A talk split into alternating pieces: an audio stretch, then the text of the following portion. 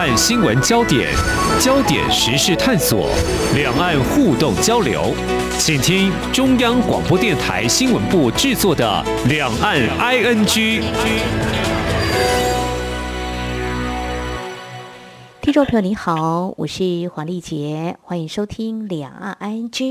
战争这样的字眼呢，一个多月来出现在俄罗斯攻打乌克兰的新闻版面，呃，也是在我们台湾许多人关心的一个话题焦点，不再只是教科书上或理论经验的观察探讨，而是活生生在距离台湾大约八千公里远、临近欧洲的土地。那么我们提到。巷战呐，持久战，这是专家在紧盯解析的战略。但如果真的无法在短期之内止战平息的话，我们也可以想象，炮火下每一个珍贵的生命都将会面临极大的威胁。在这边，真的要非常感谢国际媒体、战地记者也冒着生命危险对外揭露战火下的乌克兰。当然，我们也看到台湾的媒体也挺进临近乌克兰的一些国家，像波兰、还有德国等等，报道在战争蹂躏下被。或远离家园的民众，那么即使我们说的更贴切一点，他们是一群难民，现在的处境。好，这俄乌战火。其实我觉得是让人看到人性的残暴，不过也有温暖的一面哦。台湾我们政府除了以特别专案方式开放台湾民众或持有外侨居留证在台乌克兰籍人士的乌克兰籍亲属，可以持证明向台湾驻外管处申请探亲来台之外，我们展现人道精神，还包括。在四月一号截止募到新台币九亿四千多万元的爱心捐款，我想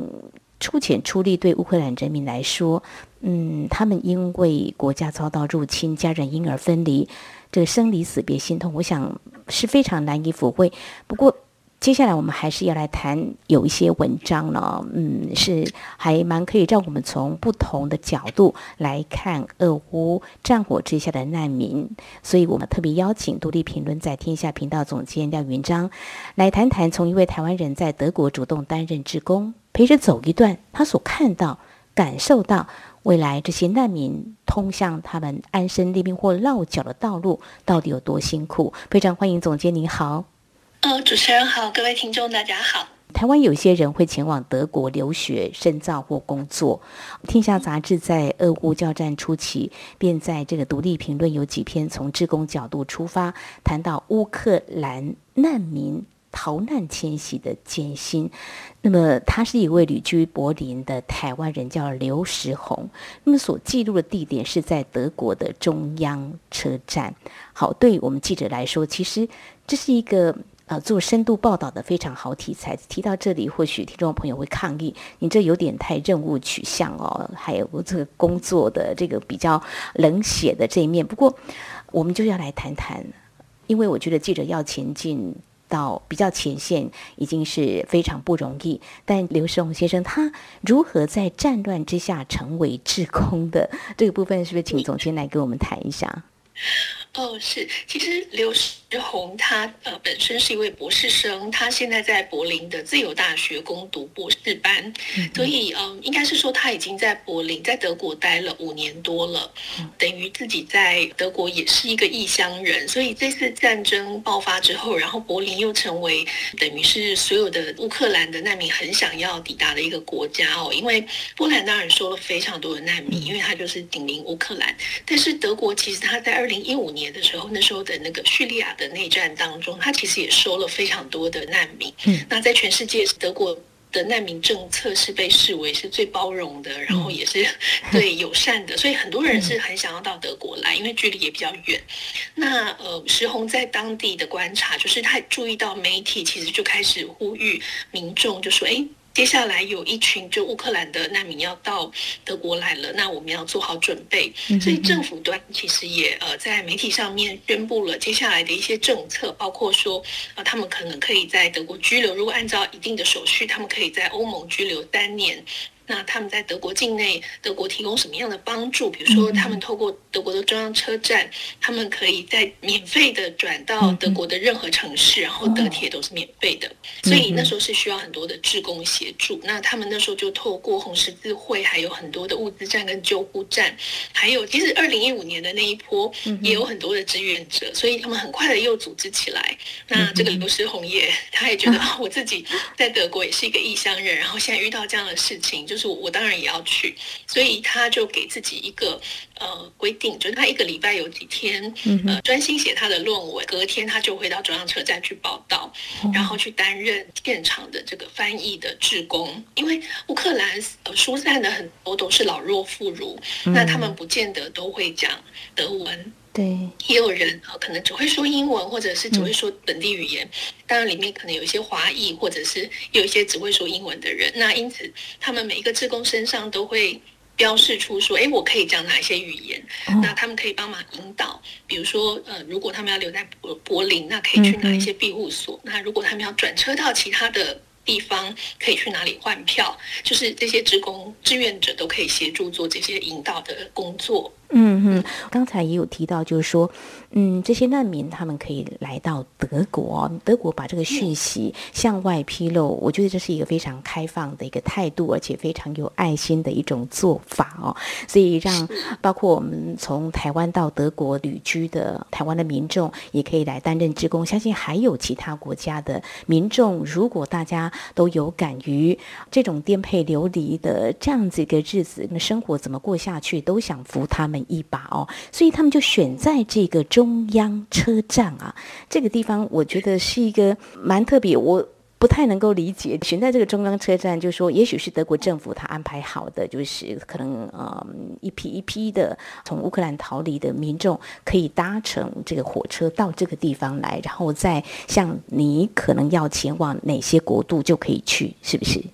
是是，呃，柏林的中央车站，你可以把它想象成就是台北车站的概念，因为呃，欧陆是一个很大的，就是火车其实可以彼此连接的。当然，一些比较大的车站，比如说从华沙可以直接到柏林，那从柏林又可以去奥地利，又可以去呃维也纳，去其他国家。那中央车站就是一个这样子的大型的车站，所以德铁应该是说这个规模是比较大的，同时它也可以通往德国的其他的城市。嗯，好，谈到几个重点哈，好，那我们就来谈，因为这是在台湾，我们比较不能够想象哦。之前在跟一位专家学者探讨俄乌战火，当然也会忧虑所谓的台海的情势，就说如果一旦发生战事，台湾要往哪里逃？台湾就是一个海岛，四面都是环海的。但是在欧洲，如果大家翻开欧洲地图，这次好好的看清楚，你就可以知道这些国与国之间的联系。那么其实有些是。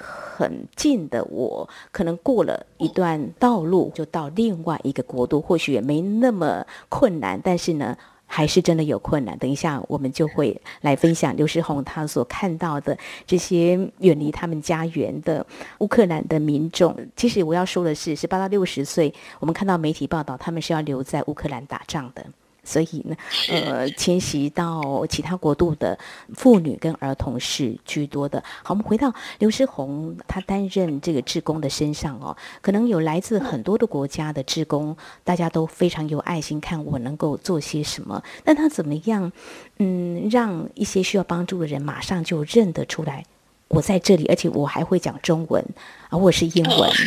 我自己其实也很好奇，我就问他说：“那这个中央车站应该不是只有难民会搭，一般的其他的人也会搭？”他说：“是的，没错。”我说：“那你们怎么知道谁是就是谁是难民，谁是其他人？然后难民怎么知道他们要找你们呢？”所以他就说：“其实他们身上都有穿这个背心。那同时，其实，在火车上他们就会广播，会用乌克兰语跟英语广播，就说等一下你们抵达这个车站的时候呢，站上会有很多。”的志工，那你们可以去寻找呃穿着什么样子背心的人，然后背心上面会写着什么样的字样。那同时在车站里面有很多的标语，嗯，就是提供这样子的讯息，那就让他们可以很快的找到呃需要。其实我觉得在欧洲这个嗯是蛮容易可以。连接到相关经验，就是因为他们其实都是在欧洲大陆，那有一些共同的习惯或者是文化的概念，比如说呃，会有一些 information center。那我在很多年前，就是在铁幕刚刚就是开放的后面几年，我就去了东欧，我去过呃捷克、匈牙利，还有维也纳。那那时候主要捷克跟匈牙利是刚刚就是从苏联的体制下离开的地方。那我们从维也纳进去，可是我也感觉到，虽然是好像从西方到了一个苏联的国家，但是有蛮多概念是很接近的。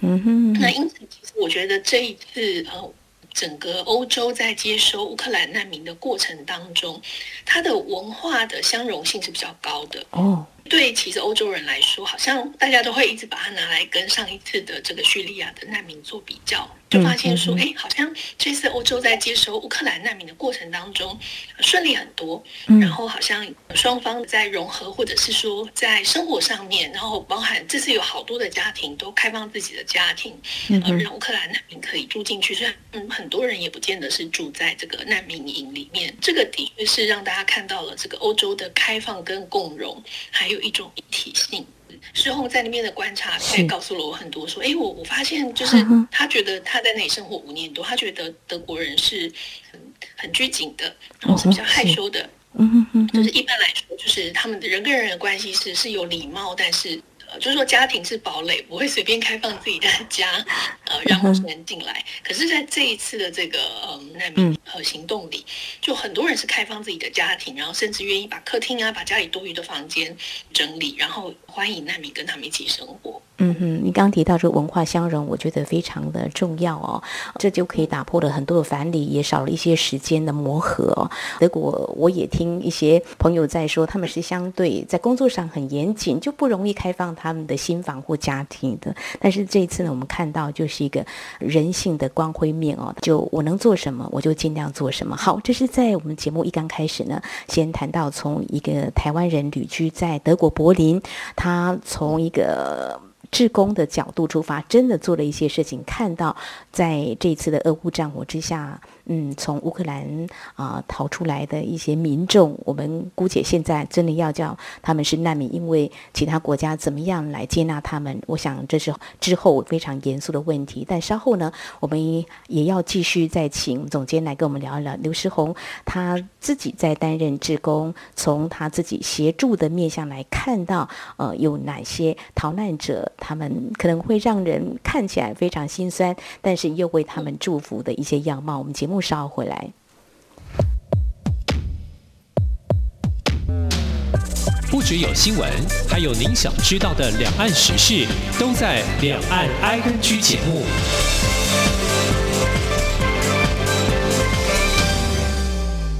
这里是中央广播电台，听众朋友继续收听的节目是《两岸安居》。我们在今天节目当中特别邀请独立评论在天下频道总监廖云章和我们一起来关心乌克兰的难民。目前他们已经有一些迁徙到欧洲了，他们未来何去何从？那么从在旅居柏林的一位台湾人刘世宏，他在德国的中央车站当这个职工的角度，看到这一批。一批的难民，嗯，走进了德国柏林，又如何走到他适合的一个地方去呢？好，刚提到刘世宏，在很多的职工当中，他嗯，用一个非常鲜明的一个标志，让需要帮助的人认出他，因为他说他会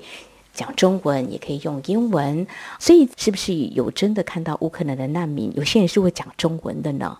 嗯，对，其实他一开始也很怀疑说，哎，难民里会有呃中国人吗？会需要华语的人吗？这样子，因为其实也。不太理解嘛，结果呢，他就在那里呃固定的出现。我说他这个方法叫做守株待兔哦，就是一般一般的这个火车载来很多的人，但是他真的很幸运，或者是说这一组难民家庭也很幸运，他真的遇到了一组长期旅居在乌克兰的华裔家庭。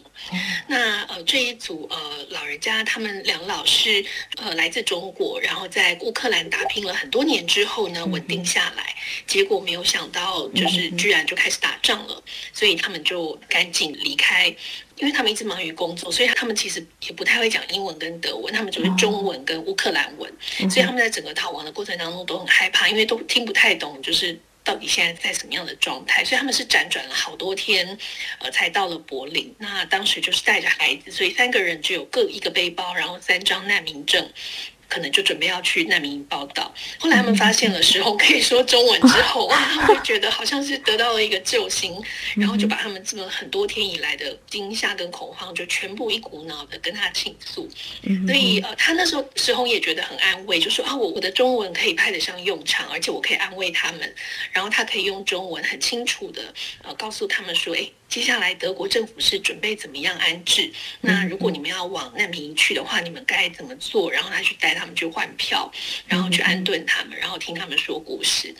那时候也听了很多他们家庭的故事，所以他就说他觉得，嗯，呃，很感动的是，他可以在那个时刻真的是帮助到用自己。会的语言帮助到真的很需要的人，并且也看到这个面貌，就说其实，在乌克兰里面也是有亚裔的移民，呃，为什么要迁居到？这么远的地方努力打拼，其实很多都是为了下一代的生活跟下一代的教育，对，所以这个过程让他印象很深刻，所以他后来就开始陆陆续续的写下了好几个不一样的呃他接待过的这些难民的故事。那我觉得就会让我们对难民的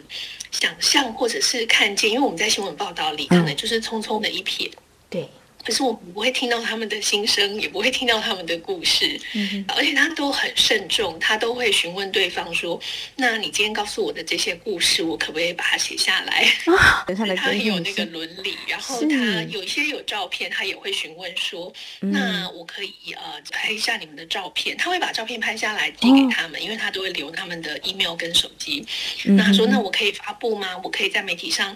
呃公开这个故事跟照片吗？”就是他上面提供。的照片都是得到过允许的，所以在我们这个网页上面看到的照片，基本上你会看到他们都笑得还蛮开心的，就是大家会觉得嗯，难民怎么这么开心？可是他们是很愉快的在合照。嗯嗯嗯，我觉得刘世宏是一个很温暖的人哦。在刚刚总监有提到说，这个道德伦理很重要，有时候新闻记者不免呢在事后都要反省，在这种呃比较突发性新闻或是持续可能一个混乱的一个。状况之下要怎么样取得所谓珍贵的新闻或者是一些画面的时候，不免呢比较粗糙一点。但是刘世宏先生或许也给我们新闻同业呢一些醒思。好，这个帮忙，他们可以在德国有难民营，那也可以迁徙到其他的国度。好，那民众已经到了德国这个地方，也许他们的选择或者说决定都会不一样。或许有些人不想在。移动了，就像在德国，但是在德国可能吗？现阶段以刘诗红那个时候跟他们互动，德国所示出来的一些资源是可以让他们待下来的吗？或者是说他们有一些嗯规定或条件好了啦，可能会让当下的乌克兰民众不晓得应该怎么样来符合这所谓的门槛条件呢？是，呃，前面也是说到，就是其实德国政府是提供了呃德铁，他们可以免费的移动，可是实际上每个人都还是要找到一个地方，就是至少要先待下来。嗯，那德国政府也知道，就是。柏林不太可能收容这么多的人，所以它其实是有制度的，就是按照一定的比例，所以柏林大概只能收整体的来到德国难民的可能百分之五的人，所以其他的人他会陆陆续续被分配到不同的邦、不同的城市或者是乡下。那这个其实就蛮尴尬，因为很多人都只想待在大城市，嗯嗯，因为大城市拥有的资源或者是条件啊，或者是你可以。呃，再连接到其他地方或者找工作的机会都是比较多的。那如果是到乡下或者是到其他的地方，可能一方面也没有地缘关系，一方面很难找工作，所以蛮多人是不太愿意的。那因此，在这个战争已经发生了一个多月了，他从三月初开始记录到现在四月初，他也观察到，就是这一个月以来哦，德国政府已经也开始收紧政策，那包含说。他们可能开始要这些职工不要再去中央车站了啊！哦，他们前几天对就收到了这个，也是透过媒体就是宣布这个讯息，就说哦，因为现在这个战争的情况，呃，已经就是其实是在僵持中，那他们觉得。会想要出来的难民或者是情况大概已经慢慢稳定下来了，所以他们就呼吁说，请大家不要再去车站了，因为一方面是来的人真的变少了，因为我前两天有请他跟我视讯，就是我想要看一下中央车站，所以我们在某个我这边的深夜，他那里的下午就他就让我看了一下车站里的状况，的确来的人已经就是。是少蛮多的，空荡荡的，但他还是可以指认给我看，说哦，你可以看到这一组应该就是难民，那这边就是路人，比例上的确已经是慢慢降低了，对，没有那么多的需要。然后再来是政府也是说，呃，担心有一些乱象发生，因为呃，两个礼拜前吧，就有听到有一些有心人士其实就利用这些难民，因为都是妇孺嘛。骗他们说可以帮他们带到什么比较好的安置的地点，嗯，然后就做了人口贩运，就卖了小孩，然后甚至妇女，嗯，对，所以是有这样的风险存在。那当时政府就说，这个你也防不胜防，你根本不知道谁是坏人，谁是职工，嗯，所以后来就开始说，因为职工其实一开始是因为热心，可是长期下来，政府也无力去帮你们做这个培训。就说志工该怎么做，或者志工是不是呃做的太过分，或者是有一些就是在很多方面，就是德国这种很讲究规矩制度的习惯就出来了，好像那个临时紧急状况已经解除，那就呼吁大家说好，那现在大家就各自回去自己的生活吧，就是不要再继续。然后接下来这个部分可能就是由政府这边来做，可是政府当然就是你就要一切都按照规矩来，对，那这个当然对难民来说就会有一点。觉得缓不济急，而且可能他们就觉得哇，这个好像有一点回到了一种很官腔官调的一个状态。好像关腔关调，呃，致人民他们的期待呢，可能有越来越远的距离哦。嗯，是。但是因为他自己也有遇到，就是有一些难民，他们在逃亡的过程当中，可能就是很惊慌，所以他们带的文件不符合，就是他们要去的国家的入境规定。比如说，他们要从呃乌克兰出来，然后经过德国，他们的下一站是要去瑞典。嗯，但是就发现你要去瑞典的这个。呃，飞机需要什么样子的证件？然后或者是没有晶片的护照，所以导致可能再需要回到大使馆去做一些处理，但是要跑到瑞典的大使馆，总之就是 他怎么去呢？他就是从中就帮忙协助协调嘛，就说可他们现在人在这里，他们不可能就是丢下家人，然后跑去那一半，然后再回来再去一趟，那有没有什么可以通融的地方？可是没有想到，也其实也是乌克兰自己的大使馆。就也是官腔官调的回说，啊，现在我们的状况也很混乱，没有办法帮你做个案处理，你就是按照规矩来。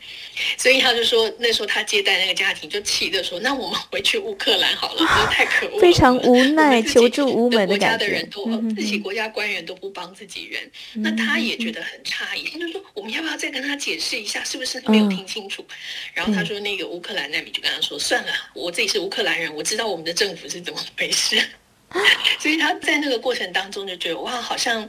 这个战争时间一拖长，似乎呢。已经大家都有一点精疲力竭，然后没有耐心，然后很多事情就觉得啊，那就按照规定来吧。其实才短短一个月哦，就是这个事情感觉就有点僵持。那也有蛮多的难民就开始觉得自己其实呃他们的钱也用的差不多了，就当时出来时候可能也就是只有没有带很多的钱，虽然可以汇款啊、矿行提款，可是其实也没有那么多的积蓄可以一直这样子消耗，所以他们也觉得如果我没有办法找工作，在这个国家可能也没有办法让我。安定安稳下来，那我是不是回去？就算会发生战争，那就算是有危险，可是至少还是自己的地方。就现在其实有有开始出现这样子的回流潮了。啊，听来会觉得。很无奈，到底应该做出什么样的选择？原本逃离家园也是逼不得已的，但是呢，他们在也许四处碰壁之后，会觉得那干脆就回家去。刚其实听到呃总监在分享石红他的观察，就会觉得一刚开始的时候。大家这种人性、爱心会涌现嘛？慢慢的就是会回到所谓的一些制度面，制度面就会理出很多的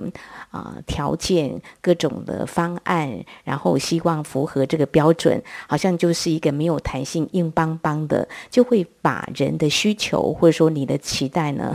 可能越来越没有办法到达。所以就说那德国现在开始在政策上有一些改变，或许其他国家是不是可以？当然，这也也是一个嗯很严肃的课题的哈。就说一些国家像波兰，我们也看到它也是开大门的，但是它能不能够容纳这么多？所以刘世宏在分享说，一刚开始他去当志工的时候啊，其实我也蛮好奇的，谁在同整，谁在做一些调度分配，把人力分配到需要的人身上。不过，我想在那个时候，大家能够。来尽力出力的话，就会这样做。但是现在看到您刚刚所分享的，就是在中央车站人已经慢慢少了，是不是这些乌克兰民众呢？他们是不是有些转往其他地方呢？我们也是